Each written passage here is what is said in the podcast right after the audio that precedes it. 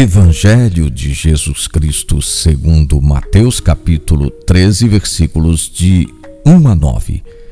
Jesus saiu de casa e sentou-se à beira-mar. Uma grande multidão ajuntou-se em seu redor.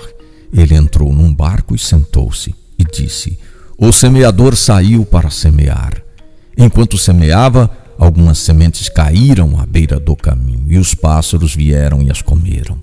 Outros caíram em terreno cheio de pedras, onde não havia muita terra.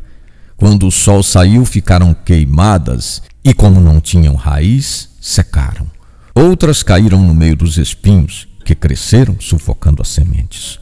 Outras caíram em terra boa e produziram fruto, uma cem, outra sessenta, Jesus situa-se nos limites geográficos entre Israel e os povos gentios. Ele fala por parábolas, um gênero literário suficientemente aberto mesmo para aqueles que não conhecem o passado do povo de Deus.